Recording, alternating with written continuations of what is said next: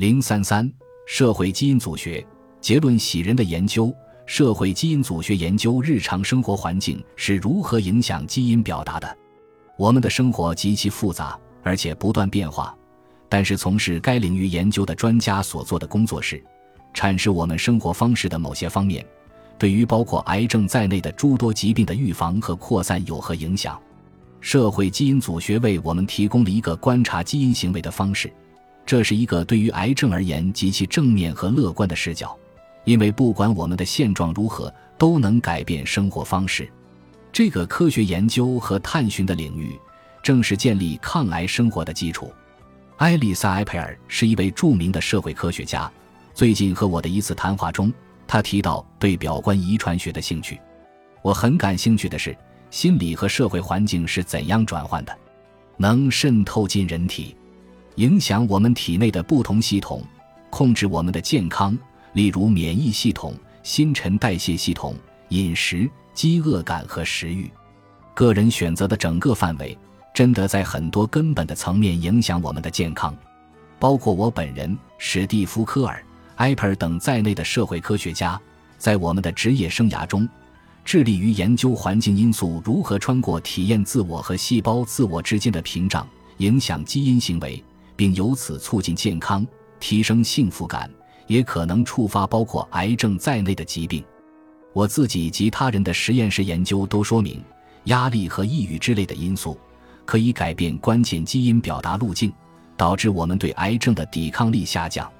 练习瑜伽、太极或其他压力管理运动，不仅可以提高生活质量，还可以改变基因调控路径，更好地控制细胞。史蒂夫·科尔是社会基因组学新领域的鼻祖，他做过一些极为可信的研究，探讨生活中的长期压力会给我们的健康带来怎样的负面影响。科尔和他在加州大学洛杉矶分校的研究团队发现，居住在贫穷、失业率高、孤独感强、社会孤立、令人心生恐惧地区的人们，基因表达发生了改变，更易于罹患癌症及其他疾病。好消息是。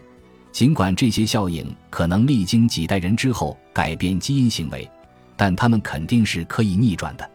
也就是说，只要改善生活状况，我们就真的可以改变自己细胞进化的过程。科尔的研究结论包括：离开压力重重的环境，即便在迟暮之年，也能让人的基因重回平衡的状态。这意味着我们的健康有巨大的重塑潜力。为改善孩子的状况，实施早期干预，即便这些干预历时很短，也能帮助孩子改善身体状况，为长期的合适基因表达做好准备。在生物学的层面研究这些生活压力源的表观遗传学影响，有助于我们确定可以改变哪些生活方式，从而在基因异常或癌症显现之前采取行动。科尔开始意识到，研究基因表达时考虑生活方式的因素。这是用一种全新的视角研究基因行为。他的这个观点综合考虑了各种因素，承认在引发癌症发展的表观遗传进程中存在心理学因素、身体因素以及化学因素。有了这个意识，我们能够采取日常措施，增强身体保持基因表达平衡的能力，或者我们任由自己的生活削弱这种重要的体内平衡。有些人饱受压力之苦，却又无法逃避。其实也能够采取简单易行的积极措施，即承认我们处于压力之中，并且正积极行动，以改变或减少压力带来的危害。